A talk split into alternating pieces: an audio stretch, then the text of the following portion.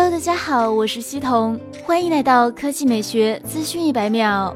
反击友商，小米除了做好小米九的供货之外，还需要推出多元化的骁龙八五五产品。除了开发中的 Redmi 黑鲨，也很快将有动作。Geekbench 四点一数据库中出现了 Blackshark AAA 的跑分，识别为骁龙八五平台。成绩方面，单核三千五百一十六，多核一万一千四百一十三。其他配置方面，该机配备了十二 G 内存，预装安卓九系统。此前，黑鲨科技 CEO 吴世敏已经确认，即将推出黑鲨游戏二手机，除了更强悍的游戏体验，还将搭载液冷三点零技术。另外，型号为 SKWA 零的黑鲨新机获得了三 C 认证，该机支持二十七瓦快充，充电型号和小米九一致。小米公司产品总监王腾表示，小米黑鲨都将是大规模发售的骁龙八五旗舰。近期网上还曝光了疑似黑鲨新机的谍照，照片中该机后置双摄像头呈纵向排布，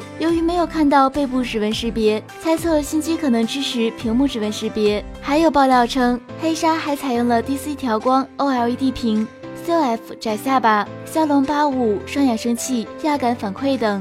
好了，以上就是本期科技美学资讯一百秒的全部内容，我们明天再见。